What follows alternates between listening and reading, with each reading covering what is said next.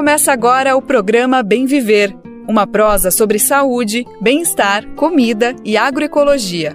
Produção Rádio Brasil de Fato.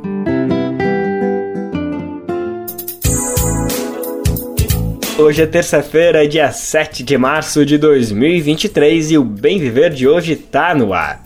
Como você já deve ter percebido, quem está por aqui hoje não é a Nara Lacerda. Nesse momento, ela está aproveitando as merecidas férias. Até a volta da nossa titular, sou eu, Lucas Weber, quem te faz companhia nas edições diárias do nosso programa, sempre com muita informação e prestação de serviço.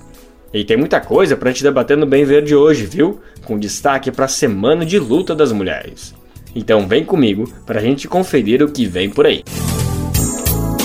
Em crítica ao agronegócio, Jornada das Mulheres do MST terá atos, acampamentos e outras ações ao longo dos próximos dias. Vamos saber mais dessa programação. A nossa entrevista de hoje é sobre obesidade. Você vai conferir uma conversa com a médica Rafaela Alves Pacheco, que traz um debate sobre essa condição, que vai muito além de uma questão de saúde. No final do programa tem mosaico cultural. A gente sabe que o carnaval já passou, mas para se chegar ao que a gente só vê em fevereiro, tem muita coisa que é construída o ano todo. E uma dessas iniciativas que a gente vai conhecer hoje, um bloco que existe há 12 anos e é formado por usuários do Sistema de Saúde Mental da Zona Oeste do Rio de Janeiro. Brasil de Fato 20 anos. Apoie e lute.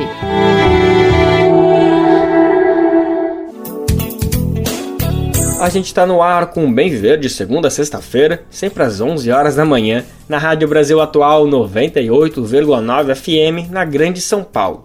E também pela nossa rádio web no site radiobrasildefato.com.br, que você pode ouvir em todo o mundo. Dá para ouvir o programa nos aplicativos de podcast e na rede de rádios parceiras que retransmitem o bem viver de norte a sul do país. São mais de 100 emissoras. E faça você parte dessa rede também. Para saber como, vai em radiobrasildefato.com.br e acesse como ser uma rádio parceira. E falando nisso, manda o seu recadinho aqui pro Bem Viver, viu? Nós queremos você participando ativamente dessa prosa que não acaba aqui no rádio.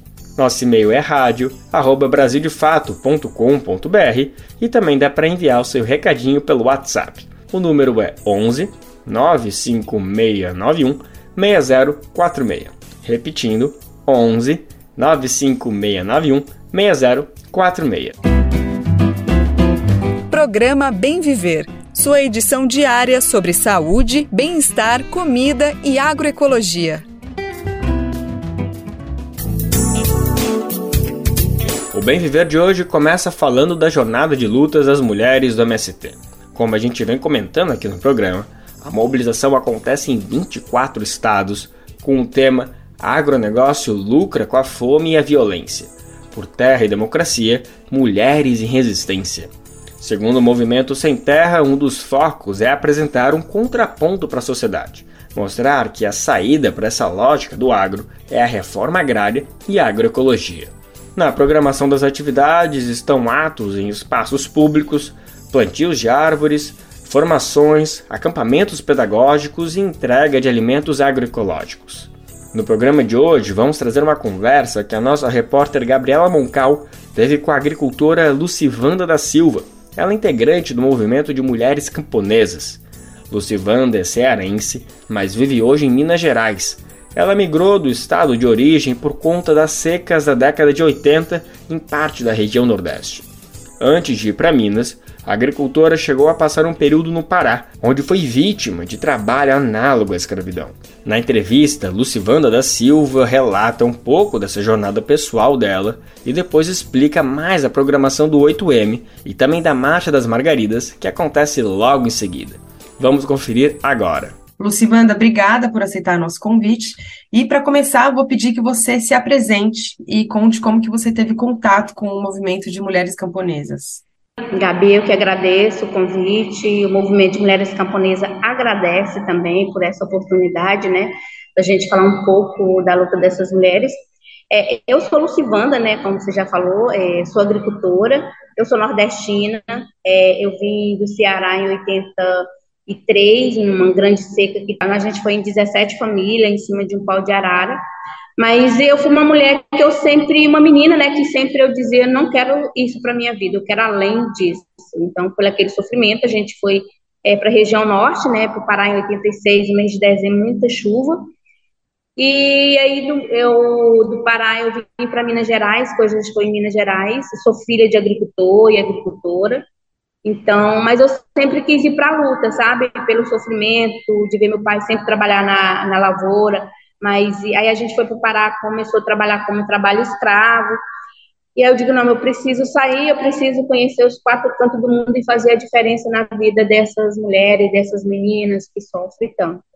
E foi aí onde eu conheci o movimento de mulheres camponesas, vindo para Minas Gerais, em 96. Quais são as reivindicações? Quais são as principais bandeiras é, que as mulheres camponesas estão trazendo?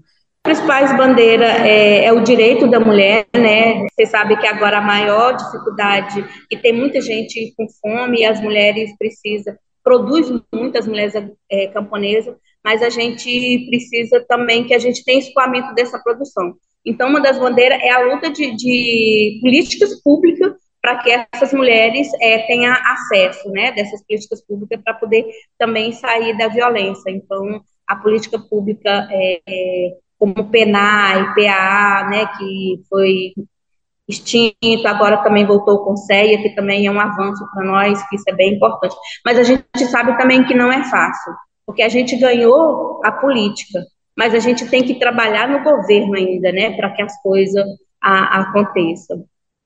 E agora, assim, para terminar, você estava comentando antes da gente começar a gravar, né, Lucivana, que você estava em Brasília recentemente numa reunião da Marcha das Margaridas. Você pode contar para a gente um pouco o que, que você espera, tanto para esse mês de março, mas também para esse ano? O que está sendo organizado? Pois é, o 8 de março a gente está em unidade né, com outras organizações também, é, e a gente também está preparando é, a Marcha das Margaridas, que a gente está trabalhando que a gente é parceiro da Marcha das Margaridas, que é de quatro em quatro anos, né, a marcha, que é onde a gente levanta todas as nossas demandas que a gente tem, que são muitas, mas a gente está colocando agora a prioridade da prioridade, né, que para a gente, e aí a gente vai, estamos é, querendo colocar na rua é, 200 mil mulheres, se Deus quiser a gente vai colocar, só da nossa região aqui do Rio Doce, a gente está preparando nove ônibus para a gente é, ir daqui, se Deus quiser.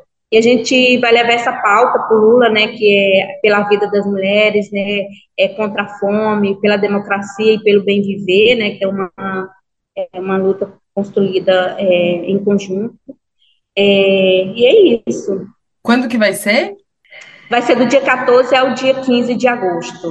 E o 8 de março, a, a gente está trabalhando em unidade com outras organizações, é, por exemplo, vai ter acampamento, é, agora na, na, nas capitais, que está sendo o MST, junto com os movimentos, o Movimento de Mulheres Camponesas, então estamos fazendo acampamento, estamos fazendo ato também de rua, tamo, vamos fazer a feira agora dia 10, é porque a gente fala a jornada do 8 de março, não é só o 8 de março em si, né? É a jornada do 8 de março. Então, vamos, vamos fazer as feiras também, que é para a gente mostrar que essas mulheres produzem sim, que a gente tem produção sim, né, que é, a gente tem que é, a produção que não precisa comprar dos grandes, porque a agricultura familiar tem, as mulheres camponesas têm os seus quintais produtivos. Tá certo, perfeito, Lucivanda. Te agradeço muito, viu, pela sua participação aqui no programa. Mas eu que agradeço e estamos à disposição. Sempre que chamar, estamos aí. Se não for a Lucibanda, será Noeli, Noemi, entre outros, que agricultoras e movimento de mulheres camponesas somos muitas.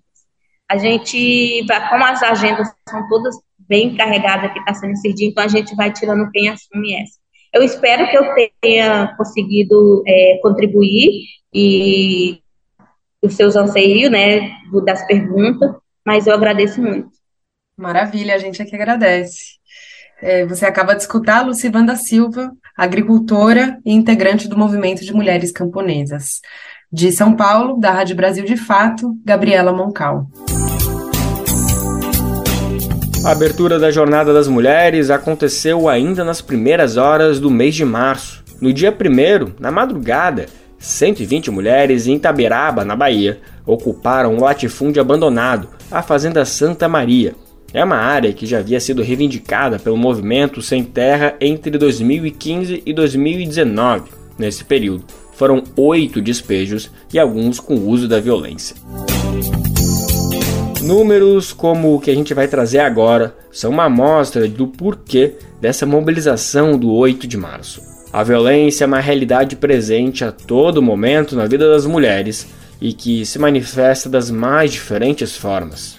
Ela pode ser verbal, psicológica, física e atinge seu ápice quando ocorre o feminicídio, que é o assassinato de mulheres por questão de gênero. É quando a mulher é assassinada simplesmente porque ela é mulher. Em 2022, 495 mulheres foram mortas por esse motivo.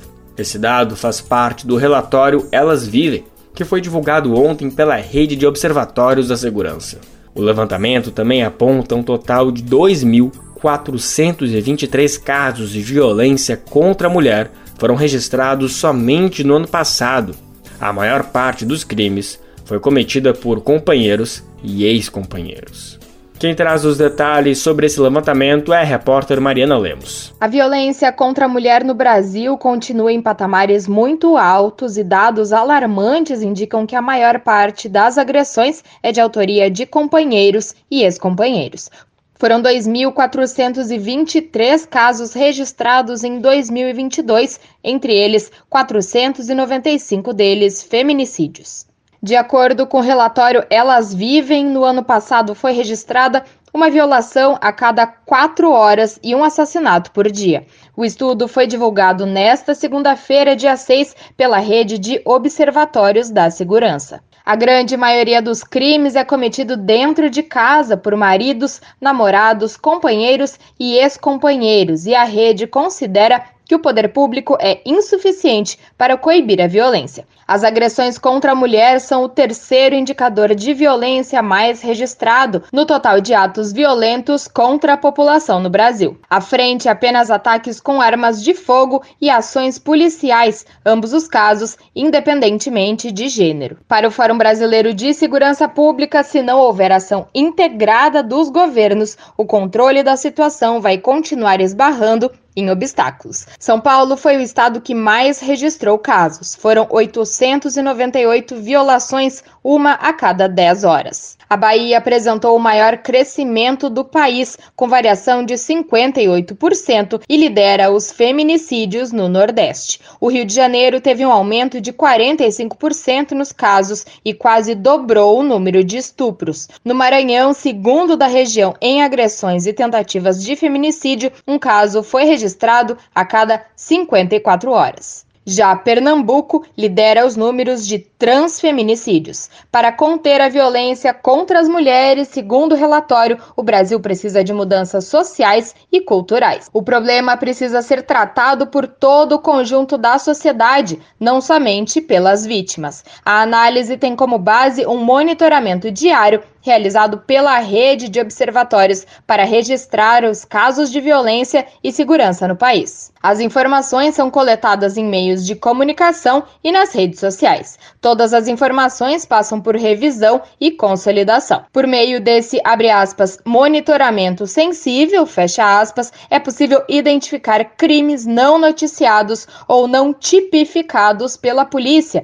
mesmo que tenham características de violência de gênero. De São Paulo, da Rádio Brasil de Fato, com reportagem de Nara Lacerda, locução Mariana Lemos. Mudar esse cenário é parte da luta das mulheres e é um compromisso que deve ser assumido por toda a sociedade. E foi com muita luta que as mulheres conquistaram o direito ao voto, à educação e tantos outros espaços que antes eram privilégio dos homens. Nada disso caiu do céu. E por isso, o 8 de março não é bem uma data de celebração por ser mulher, e sim um dia de muita reflexão sobre as diversas formas de opressão e negação de direitos que ainda permanecem na nossa sociedade. Para você ter uma ideia, para estudar, a mulher já precisou de autorização formal do marido. Hoje elas podem decidir sobre ir ou não para uma universidade, mas ainda existem outros fatores que limitam o ingresso e a permanência. Mulheres, mães, por exemplo, nem sempre têm o apoio necessário para conseguirem se manter nos estudos. Em um país com mais de 11 milhões de mulheres que são as únicas responsáveis pelos filhos e filhas, contar com uma rede de apoio que possibilite conciliar a rotina de estudos não é uma tarefa fácil. E esse é apenas um dos recortes quando pensamos as mulheres na educação. A questão étnica e racial também tem seu peso. A gente vai saber mais sobre tudo isso que a gente trouxe agora na reportagem de Beatriz Evaristo, da Rádio Agência Nacional. Mulheres não podiam estudar sem a permissão do marido. Historicamente, o sistema educacional foi construído para a manutenção de privilégios e ainda há grandes desafios. Vamos conferir estudar, trabalhar e administrar o próprio dinheiro, ser livre para praticar qualquer esporte e contar com equipamentos públicos especializados de proteção social. Esses são alguns direitos que foram conquistados pelas mulheres ao longo do tempo, desafiando as limitações impostas por leis e costumes. No Brasil, até 1827, as mulheres não podiam estudar sem permissão dos maridos. O acesso à faculdade só foi liberado em 1879. De acordo com a pesquisadora e coordenadora executiva adjunta da ONG Ação Educativa, Edneia Gonçalves, historicamente o sistema educacional brasileiro foi construído para a manutenção de privilégios, principalmente dos homens, deixando as mulheres de fora da produção de conhecimento por muito tempo. E apesar dos avanços, Edneia Gonçalves lembra que ainda há grandes desafios a gente ainda vê como um espaço de conquista, principalmente para as mulheres pretas, principalmente para as mulheres indígenas.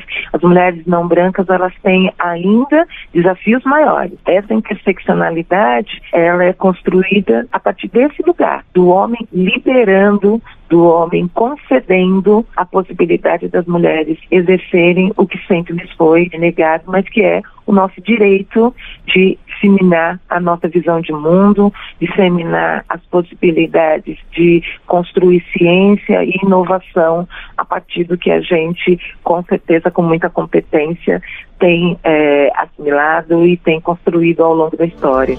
Para a coordenadora executiva da Ação Educativa, Edneia Gonçalves, questões que pareciam estar superadas ainda persistem, como o trabalho doméstico, que impede as meninas de avançarem nos estudos. Além disso, conciliar maternidade com formação acadêmica também exige ações de acolhimento nas instituições de ensino e perpassa pela educação dos homens, como destaca a educadora. É, você está trabalhando, você está estudando, você está construindo é, carreira, você está construindo possibilidades de socialização, mas você é uma mãe, você é uma lactante, então você tem o direito de ser acolhida pela cidade nas diferentes dimensões do que é o maternar. E aí entra também uma outra questão, né, que são as parental, que é a parentalidade também, né? Qual é o lugar dos homens nessa discussão e que tipo de formação nós temos dado a esse rapaz, a esse pai, para que ele possa tratar essas questões como questões dele. De acordo com a pesquisa nacional por amostra de domicílios de 2019, sobre o principal motivo de terem abandonado ou nunca frequentado a escola, 23,8% das mulheres citaram a gravidez e 11,5% apontaram precisar cuidar de pessoas ou de afazeres domésticos. E mesmo diante dessas dificuldades, dados do IBGE mostram que as mulheres representam hoje a maioria no ensino superior no Brasil, mas ainda são minoria em cursos de exatas. Com sonoplastia de Jailton Sodré e edição de Sheila Noleto, da Rádio Nacional em Brasília, Beatriz Evaristo. Aproveitar que a gente está nesse tema da educação para dar um recado bem importante para você que prestou o Enem. Está disponível para consulta a primeira chamada dos pré-selecionados no ProUni, o programa Universidade para Todos os e as estudantes que vão entrar nas universidades no primeiro semestre desse ano vão ter bolsas integrais e parciais em instituições de ensino particulares de todo o país. Se você foi selecionado ou selecionada, agora o próximo passo é a comprovação das informações dadas no momento da inscrição. Esse processo deverá ser feito até 16 de março diretamente na instituição de ensino em que o estudante conseguiu a vaga. Para isso, é importante ficar de olho nos prazos.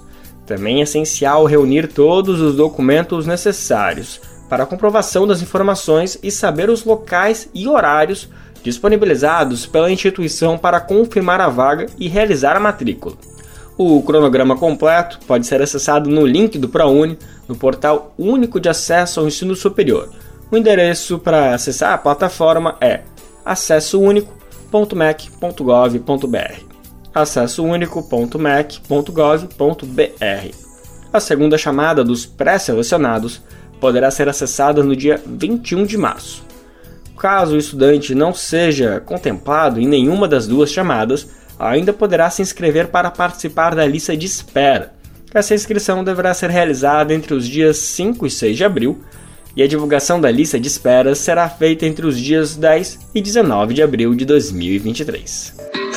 Racismo em pauta. É comum a gente ouvir a expressão cabelo ruim quando alguém se refere ao cabelo afro, devido à sua textura crespa.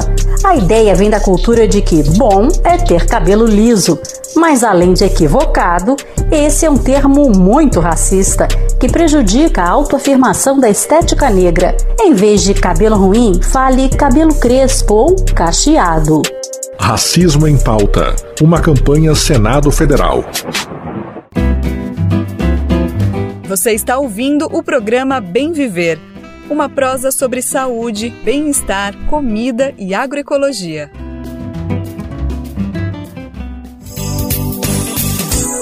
Além de ser o mês de luta das mulheres, março também marca um episódio triste e revoltante da política brasileira: o assassinato da vereadora Marielle Franco e do motorista Anderson Gomes.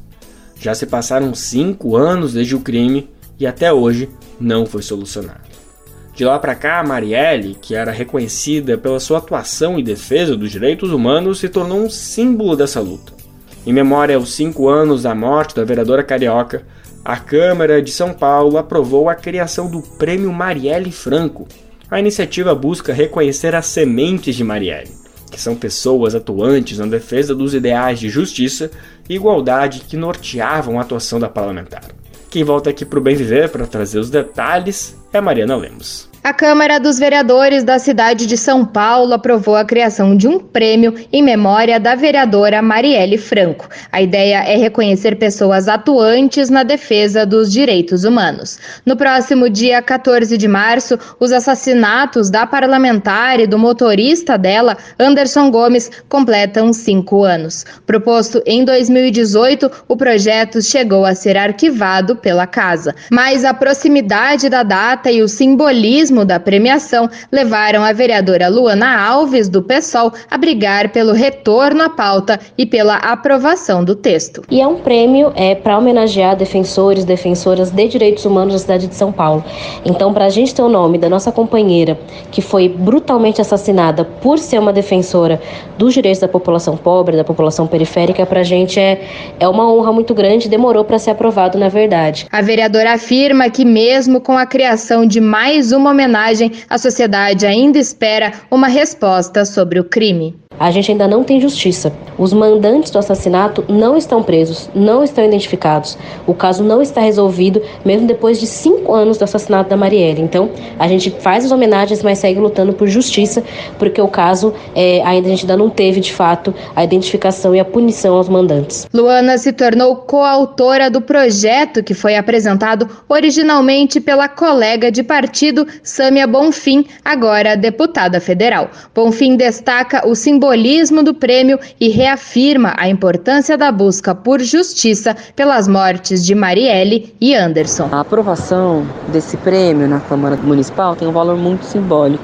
Em primeiro lugar, para a sociedade não deixar cair no esquecimento esse crime tão brutal que precisa de respostas. Nós queremos justiça por Marielle e por Anderson e também para honrar o legado de Marielle para que outras e outros defensores de direitos humanos possam ser valorizados e reconhecidos pelo trabalho. O texto foi aprovado por 41 votos a favor e 5 contra, e ainda precisa passar por sanção do prefeito de São Paulo, Ricardo Nunes, do MDB. De São Paulo, da Rádio Brasil de Fato, Mariana Lemos.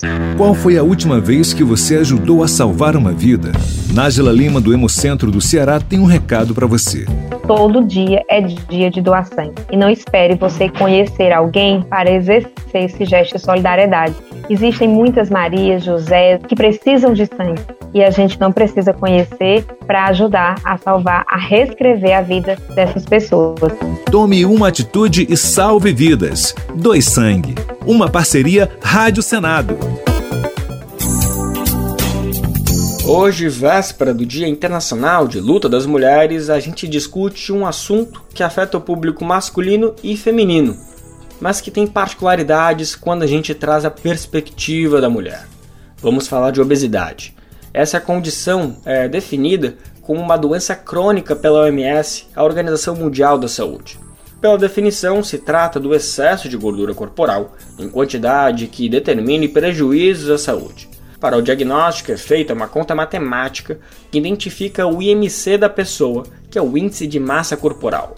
Parece um diagnóstico fácil, simples, né? Afinal, matemática é uma ciência exata. Mas é justamente esse dos questionamentos em debate pela classe médica. Há pesquisadores que discordam desse método e defendem outros fatores que deveriam ser considerados para diagnosticar a ocorrência da obesidade. E esse é um dos pontos abordados pela médica da família e comunidade Rafaela Alves Pacheco. Ela é também sanitarista, professora do curso de medicina da Universidade Federal de Pernambuco, em Caruaru, e diretora de comunicação da Sociedade Brasileira de Medicina de Família e Comunidade.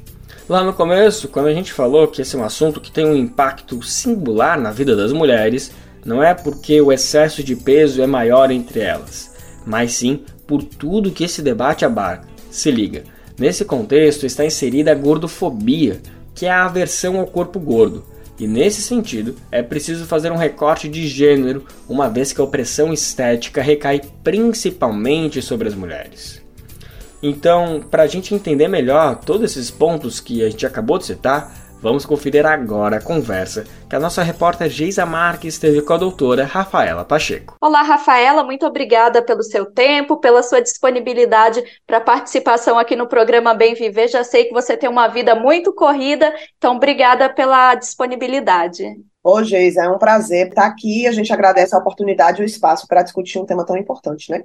Nós que agradecemos, Rafaela. É importante a gente trazer antes de qualquer coisa, né? Conforme definição da Organização Mundial da Saúde, a OMS, a obesidade é o excesso de gordura corporal em quantidade que determine prejuízos à saúde. Então, Rafaela, para a gente começar esse papo aqui, para quem está nos ouvindo entender como que é feito né, diagnóstico e a partir de que momento que a obesidade ela passa a ser considerada e classificada como uma doença? Veja, Geisa, esse talvez seja o primeiro desafio da gente, né? A gente diagnosticar de forma correta a obesidade. É, no mais das vezes, os protocolos médicos eles insistem numa, num diagnóstico meramente matemático, né? Numa medição do índice de massa corporal, peso sobre a altura ao quadrado, e isto determinar se você está em sobrepeso ou em obesidade, única e exclusivamente. Mas a gente percebe, inclusive pela sua definição aí, ó, a definição da Organização Mundial de Saúde, de que essa não é apenas uma medida numérica, ela é relacional. Então, eu preciso, de fato, de um percentil de gordura maior, né, é, comparado com o resto do corpo, para que de fato a gente estabeleça a obesidade. Então, essa não é uma medida tão simples, apesar de que a boa parte dos protocolos coloquem é, única e exclusivamente essa medição do IMC. E esse, e esse, inclusive, é um grande problema, né? Importante a gente definir que a obesidade ela é um grande desafio na saúde pública, né? No Brasil, no mundo, e que ela é recheada de grandes contradições e de grandes é, situações que só a agravam, na medida em que esse próprio diagnóstico ele é um desafio, né? Assim, a gente faz essa medição absolutamente numérica e não leva em consideração outras situações, a gente parte de algumas premissas que são muito complicadas, né? Vou chegar lá mais na frente. Mas uma primeira coisa que é importante que a gente diga é que a obesidade é um problema de saúde pública. Então, nós estamos falando de um problema que é coletivo, que é social e que diz respeito à nossa promoção à saúde, ao modo como nós estabelecemos relação com os nossos próprios corpos e com a nossa alimentação e com o mundo, né? Então, é, de nada adianta a gente reforçar é, medidas individualizantes para um problema que é coletivo, para um problema que é social, porque essa individualização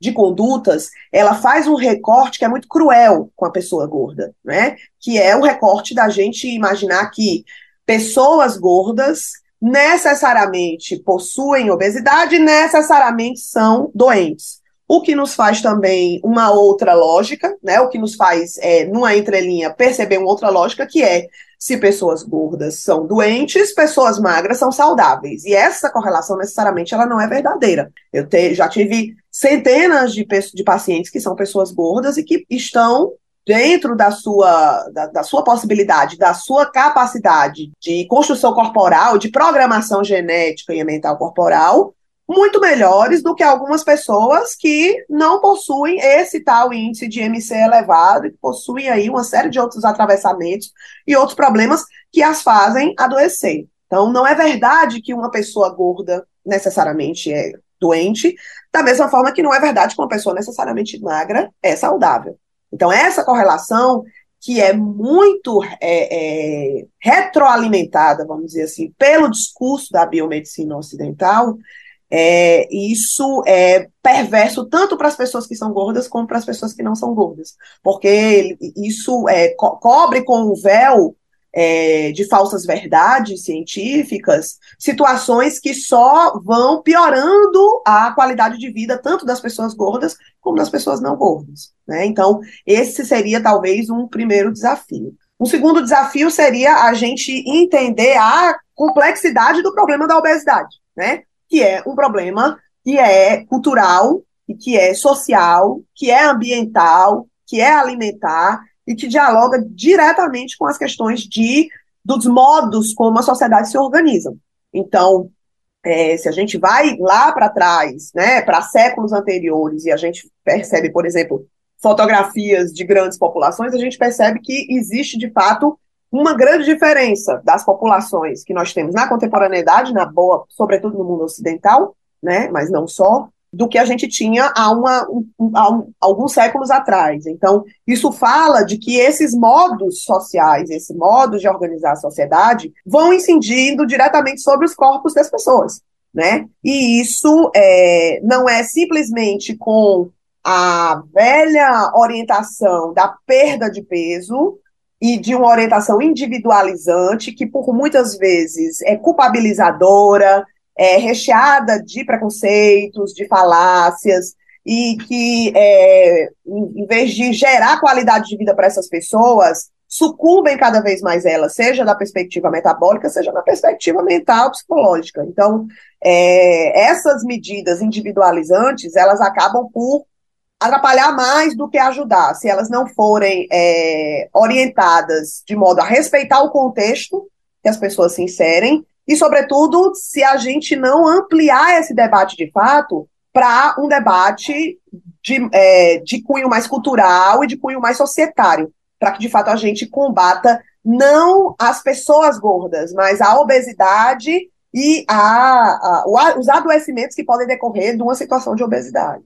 Com certeza, Rafaela, você trouxe bastante essa questão da individualidade, né, e da obesidade como uma questão de saúde pública. Nesse sentido, o que, que se espera, então, do poder público, do governo, né?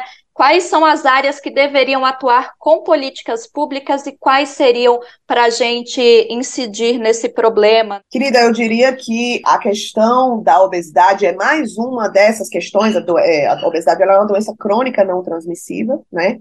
Então, ela é mais uma demonstração de que nós precisamos ampliar o nosso conceito de saúde. Na hora que a gente entende que combater a obesidade ou cuidar da pessoa gorda necessariamente diz respeito a ações diretivas relacionadas somente à saúde, a gente não está percebendo todas as camadas de complexidade desse debate, né? Então, trabalhar essa questão é, de fato, ampliar o nosso conceito de saúde. E saúde não é só a ausência de doença.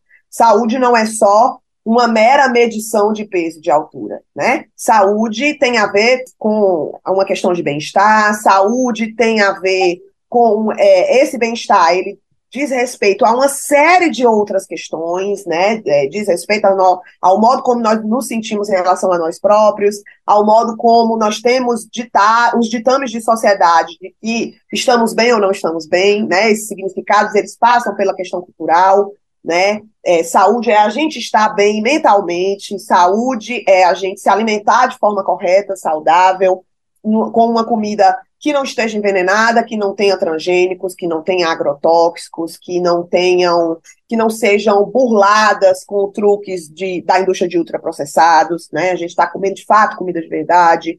Saúde é acesso à cidade, seja na, na situação urbana, seja na situação rural, que não sejam poluídas, que não tenham seus biomas maculados e que façam com que esse alimento ele já saia da terra contaminado, né? É, saúde tem a ver com educação, com esse esclarecimento e essa consciência de que eu preciso me cuidar de forma singular, mas eu também preciso cuidar do meu entorno, né? Eu preciso cuidar é, da, das situações que podem me fazer adoecer. Saúde tem a ver com cidades que estejam saudáveis, que tenham um desenho saudável de sistema de transporte, de possibilidade de ir e vir, de modos mais saudáveis e que, é, que comprometam menos situações de estresse para as pessoas, né? É, saúde tem a ver com o fato de eu me autoconhecer, conhecer as minhas emoções. Então, são muitas situações. Saúde é a gente poder tá, dormir bem, acordar bem, ter uma qualidade de moradia. Então, acesso à cultura, acesso a lazer, a esportes, a atividade física. Veja, são tantas situações, segurança pública, né? Todas essas são situações que vão incidir, seja na perspectiva do nosso estresse, da nossa capacidade de, de reger as nossas emoções, de lidar bem com elas, a nossa alimentação, o nosso sono, a nossa capacidade de estar bem, né? E, e, e por estarmos bem, nos relacionarmos bem com, com, conosco próprio e com o mundo. Então, são várias nuances, né? Que precisam de fato acontecer para que a gente se sinta saudável. Então, em todas elas, essa questão da obesidade ela toca, né? Então, é, para a gente ter uma, de fato, uma possibilidade de cuidar dessa perspectiva da obesidade, muito embora a gente entenda que isso não é uma pessoa sozinha, ela não tem governabilidade para isso tudo, mas nós, enquanto sociedade, precisamos ter, né? É, é a necessidade da gente se organizar enquanto políticas públicas intersetoriais. Então, a gente precisa, para muito além da saúde, nos organizarmos, porque se a gente fala do combate à obesidade com o acesso universal à saúde, que é muito importante, a gente está, ainda que seja tão importante, nós estamos, é, de, estamos interferindo nesse cenário de modo incompleto. Se a gente fala somente do acesso a medicações, a tratamentos clínicos, a a um cuidado, um suporte nutricional, se a gente fala somente da questão da segurança alimentar, e segurança alimentar é a gente ter acesso à quantidade é, suficiente de comida, mas também à qualidade é, mínima necessária para essa alimentação. Então, isso tudo é bastante importante e decisivo, mas também seria ainda insuficiente. Se a gente for pensar em obesidade somente no acesso à necessidade de intervenções cirúrgicas e a capacidade cirúrgica que os sistemas de saúde precisam ter para incidir sobre é, casos de pessoas que de fato precisem dessa intervenção, isso também é bastante importante, é bem decisivo, mas também é insuficiente. Então, é fundamental que a gente tenha uma educação social no sentido da gente amplificar esse debate, entendermos todas as facetas que um problema complexo nos apresenta e que, nesse sentido, precisa de uma solução complexa. É, Rafaela, já encaminhando aqui nossa conversa para o final também, você trouxe aí, falou de educação social e já trouxe um pouco também da necessidade desse debate. Nas redes sociais, muitas influenciadoras, e aqui eu digo influenciadoras porque são mulheres mesmo, têm usado esse espaço para falar de aceitação do corpo, né, de combate à gordofobia. Se você para para ler esses comentários, o que se percebe é muito disso que você já trouxe, dos ataques gordofóbicos e dessa, desse discurso. Se você está gordo, você está doente, né? Você precisa procurar ajuda, você precisa emagrecer, ninguém pode ser feliz desse jeito. Muitos ataques cruéis, né? São comentários que têm como base aí principalmente esses padrões estéticos considerados aceitos socialmente. Nessa perspectiva de educação social que você trouxe, como fazer para atuar né, e diferenciar a gordofobia e todo esse discurso estético do do debate mesmo sobre essa conscientização macro, né, do que é necessário para se ter uma vida de fato saudável, porque está culturalmente muito incutido isso que você trouxe de você tá gorda, você tá doente, você tá magra, você tá saudável.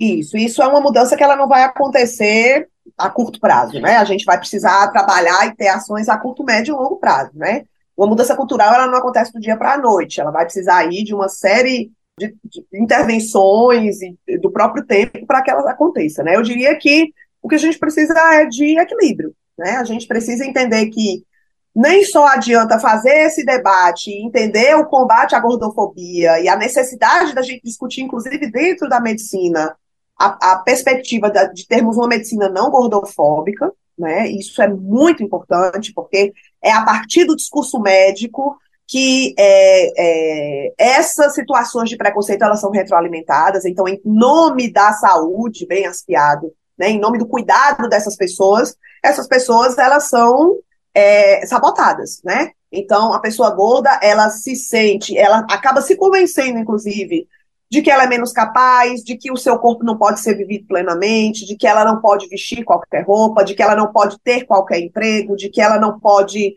é, ter relações, ter uma família, casar, engravidar, enfim, ter filhos. Então, isso tudo é, diz respeito é, a os desdobramentos culturais que um discurso médico enviesado pode propiciar. Esse é um dos exemplos, nós temos, infelizmente, muitos outros, né? Então, eu penso que a gente precisa ter esse lugar, mas a gente também precisa entender a seriedade dessas situações. Nós temos aí uma quantidade importante de mortes por doenças cardiovasculares, notadamente não somente pessoas obesas morrem com problemas cardiovasculares, mas a obesidade é sim um fator de risco para esses problemas e para uma série de outros problemas. Mas o fato é que a corpulência, que é como academicamente a gente coloca, né, ela não pode ser um fator de veto de cuidados de saúde. Então, alguém corpulento não pode é, diminuir o seu acesso à saúde, ou diminuir o seu acesso a lazer, ou a transporte, ou a cultura, ou a educação, né? A gente construiu um equilíbrio entre entendermos que é, essas pessoas estão tendo suas vidas e suas plenitudes de vidas interrompidas por conta de um combate à obesidade que mais faz combate à própria pessoa gorda e à própria plenitude da vida dessa pessoa, e também é, um sistema de saúde, um sistema de políticas públicas que consigam de fato incorporar e não invisibilizá-las ou levá-las inclusive à doença e à morte. Com certeza. Rafaela, para finalizar, então é isso, né? Fazer suas consultas regularmente, independentemente de você estar gordo ou não, e aí sim identificar possíveis complicações de saúde, né? Isso. Buscar a sua unidade de saúde da família mais próxima e tentar buscar esse cuidado né? Então, é, e isso independe da, da situa sua situação de peso, né? Independe de outras questões, né? O fato de sermos humanos é, nos coloca numa perspectiva de termos direito ao cuidado e à saúde. Rafaela, muito obrigada pela sua participação aqui no Bem Viver, por essa conversa com muitos pontos aí para a gente refletir e levar essa reflexão também para os nossos ouvintes. Muito obrigada. Eu que agradeço, estamos à disposição. Até a próxima.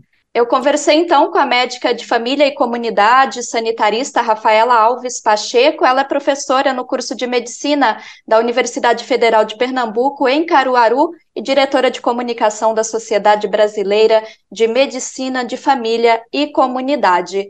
De São Paulo, da Rádio Brasil de Fato, Geisa Marques. Obrigado, Geisa, e também obrigado, doutora Rafaela, pelo tempo e contribuições. Aqui no Bem Viver a gente fica com essas reflexões importantíssimas para a gente trazer para o nosso dia a dia. A gente segue falando de saúde, mas também abre espaço para falar de ciência aqui no Bem Viver. A gente está sempre trazendo conteúdos produzidos pelas universidades que nos ajudam a entender sobre temas mais complexos, mas que estão presentes no nosso cotidiano. você já deve ter ouvido falar sobre a tal da gripe aviária, né? O mundo está em alerta porque a doença causada pelo vírus H1N5 tem se alastrado por vários países, inclusive aqui na América do Sul. Essa infecção afeta principalmente aves domésticas e silvestres, e aqui no Brasil não há confirmações de casos, mas a vigilância foi reforçada segundo o próprio Ministério da Agricultura. Vamos entender mais sobre esse vírus e quais são as possibilidades dessa doença se espalhar pelo mundo na reportagem de Alessandra Ueno, da Rádio USP. O vírus H5N1, mais conhecido como causador da gripe aviária, infecta principalmente aves. Entretanto, algumas cepas desse vírus são capazes de infectar mamíferos, incluindo os humanos. O professor Jansen de Araújo, do Laboratório de Vírus Emergentes do Instituto de Ciências Biomédicas da USP, esclarece mais sobre esse vírus. O vírus H5N1, ele é um vírus que é transmitido pelo ar, muito parecido até com o coronavírus. Então, ele é transmitido por aerossol. E quem são os reservatórios ou os animais que se infectam? São as aves comumente ou aves de granjas, ou nesse caso a gente está vendo bastante casos em aves silvestres. Quem se contamina é quem entra em contato muito próximo com esses animais, seja em fundo de quintal, o tratador, o dono do animal, ou em grandes granjas, aquelas pessoas que trabalham, contato direto pode acabar se infectando. Com relação ao nome, gripe aviária, esse é o nome popular, que é bastante conhecido. O vírus H5N1 ou qualquer outro tipo de vírus da influenza, o nome correto é vírus da influenza A. E ele é chamado por esse nome porque ele tem duas proteínas na sua composição, uma é chamada de hemaglutinina e a outra proteína é chamada de neuraminidase. Essas duas proteínas são as que dão os nomes para esses vírus. Quando eu tenho, por exemplo, o vírus H1N1, eu tenho a glicoproteína hemaglutinina do tipo 1 e a neuraminidase do tipo 1.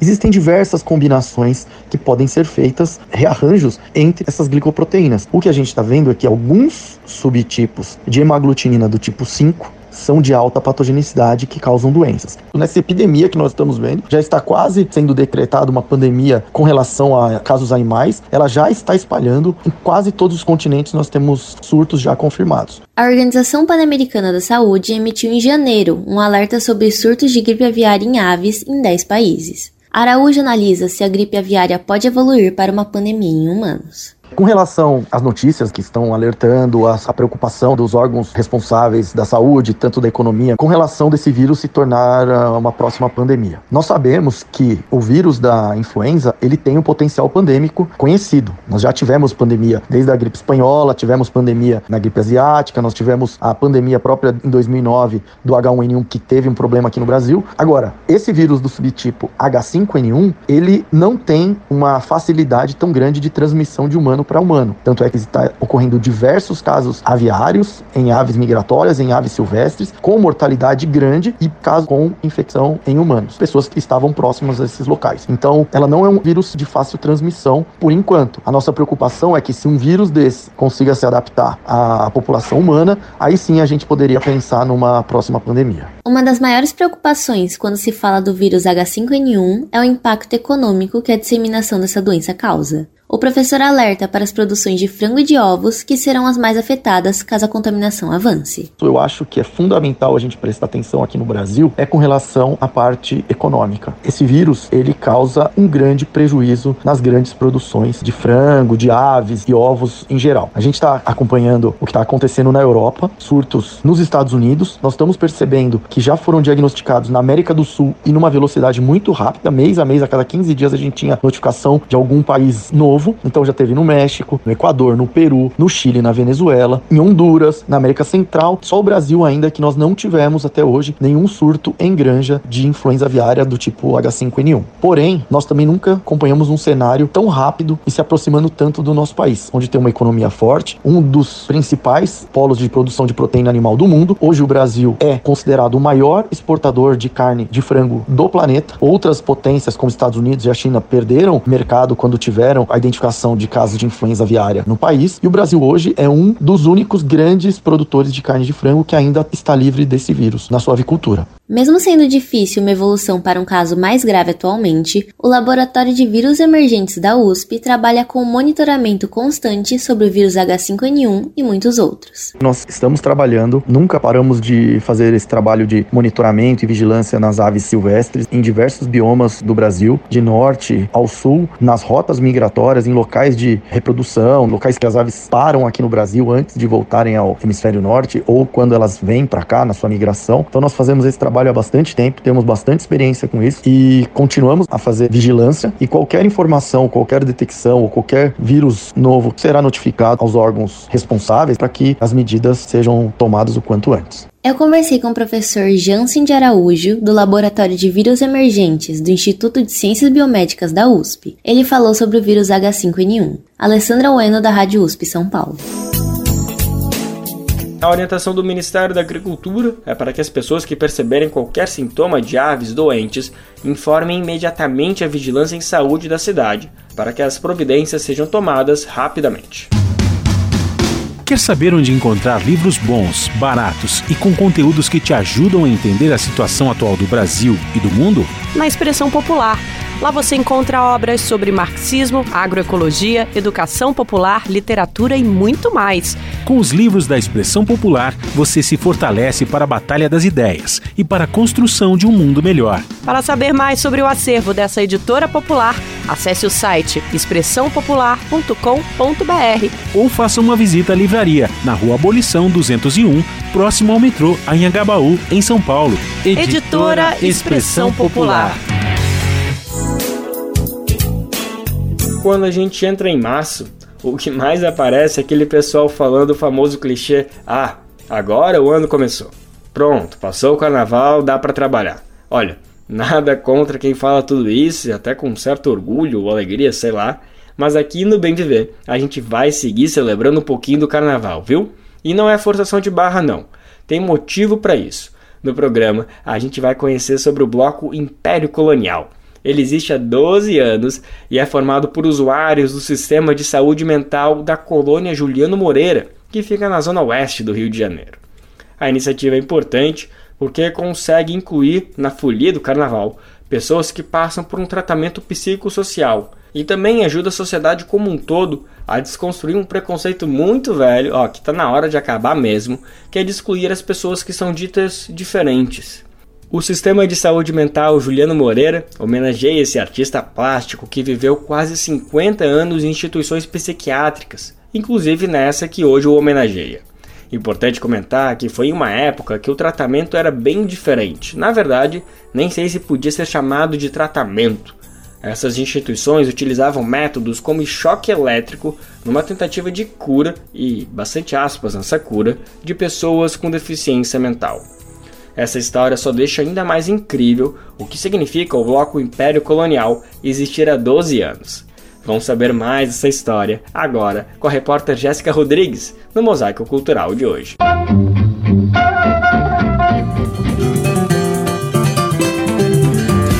Mosaico Cultural, uma produção Rádio Agência Brasil de Fato.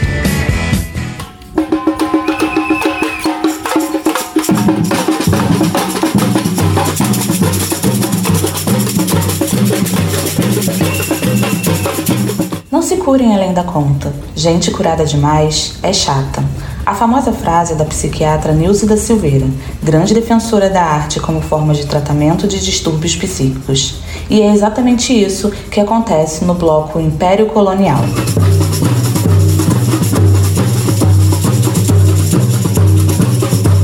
Construído e realizado por usuários do Sistema Único de Saúde Mental da colônia Juliano Moreira, o bloco leva folia há 12 anos pelas ruas do bairro da Taquara, na zona oeste do Rio de Janeiro, mostrando que a melhor terapia é a arte e a alegria. É o que explica a diretora do local, Raquel Fernandes. Entendendo que o carnaval é uma da, a nossa maior manifestação, é onde que você pode soltar todas as suas loucuras, onde que né, eu posso, posso, ser, posso fazer que eu sou um rei, eu sou um imperador, eu sou, é, eu sou o Pierrot e a Colombina. Então é uma forma é, mais. É, talvez mais horizontal, onde que a gente pode estar tá todo mundo extravasando e podendo inventar e ser o, o, o, que quiser ser. Então a gente achou que nesse sentido era legal que a gente construísse então esse bloco que pudesse trazer essa essência aqui da colônia. O bloco é uma das ações do Museu Bispo do Rosário, que fica na colônia e além das obras do artista plástico brasileiro, que passou quase 50 anos de sua vida internado em instituições psiquiátricas, traz uma série de atividades de integração da saúde, arte e educação como prática do cuidado em saúde mental. Raquel explica também da importância de todos terem voz em uma sociedade que exclui quem é considerado diferente. Quando você tem voz, você pode dar opinião, você constrói o samba, você diz como é que vai ser a cor da camisa e o que, que vai ser o tema e não sei o que. Isso gera uma sensação, um, uma relação de pertencimento que é fundamental. Então é, é um bloco que é de todos, construído por todos. E isso é faz com que a pessoa também sinta que se ele consegue construir esses, esse, essa situação no bloco de carnaval, como fazer isso também para que no restante da vida também possa ter essa relação de pertencimento com as outras coisas. Uma prática totalmente diferente de quando a Juliana Moreira foi criada, na primeira metade do século XX. Nesse período, as pessoas consideradas anormais ou indesejáveis para a sociedade eram jogadas internadas compulsoriamente, submetidas à violência e choque até a luta pela reforma psiquiátrica, sobretudo a partir da década de 1980, transformar o pensamento e as formas de tratamento de saúde mental. Ano passado, a colônia fechou sua última unidade de internação e segue a batalha para reconstruir essa história.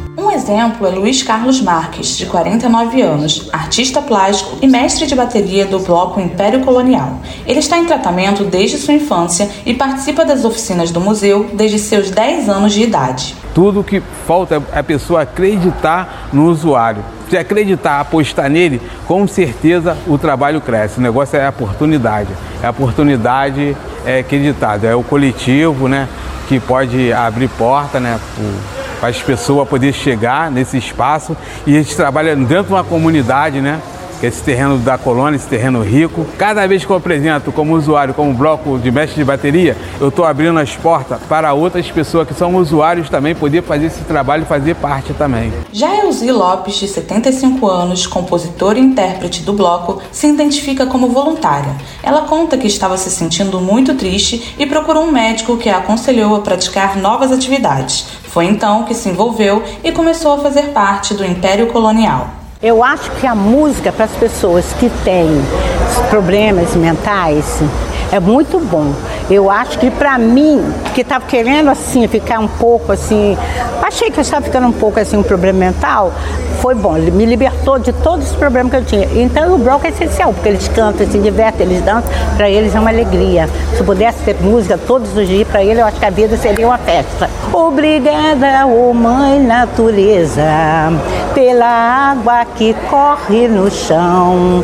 Obrigada, oh mãe natureza conservamos esta beleza. Adilson Tiamo é cineasta e ator, além de ter expressivo envolvimento na luta antimanicomial. Ele conta que foi internado compulsoriamente e ficou na solitária por meses. Hoje, ele participa das oficinas do museu e é compositor e intérprete do bloco. Para ele, sua vida ganhou um novo sentido. A importância do bloco na saúde mental é, no, é para nos tirar a tristeza do nosso coração, essa tristeza que, que vira, rasga o nosso coração, fica, sangu, fica sangrando direto, não, não cicatriza.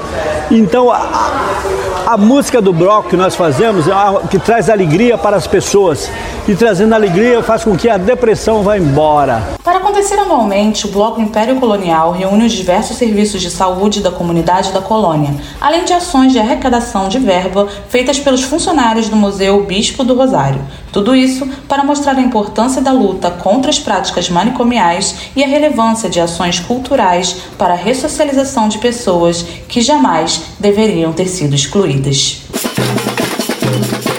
Do Rio de Janeiro, para a Rádio Brasil de Fato, Jéssica Rodrigues. Lembrando que esse material fica salvo no nosso site e pode ser acessado a qualquer momento. É só ir em radiobrasildefato.com.br, descer até o final da página e clicar em Mosaico Cultural. O Bem Viver vai ao ar a partir das 11 horas da manhã na Rádio Brasil Atual, 98,9 FM na Grande São Paulo, ou no site radiobrasildefato.com.br.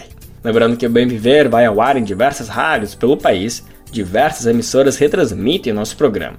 A lista completa você encontra no nosso site na matéria de divulgação diária do programa. Aqui a gente reforça o agradecimento e confiança de se somar nessa nossa caminhada de debate e construção de uma sociedade alinhada ao conceito do bem viver. Muito obrigado por estarem com a gente. Vamos nessa que tem muito pela frente. O Bem Viver também fica disponível como podcast no Spotify, Deezer, iTunes e Google Podcasts. Esse programa teve apresentação de Lucas Weber e roteiro de Geisa Marques, edição e produção de Douglas Matos, trabalhos técnicos de André Paroche, Adilson Oliveira e Lua Gattinoni, coordenação Camila Salmásio, direção executiva Nina Fidelis, apoio Equipe de Jornalismo do Brasil de Fato. Você ouviu o programa Bem Viver, uma prosa sobre saúde, bem-estar, comida e agroecologia Produção Rádio Brasil de Fato.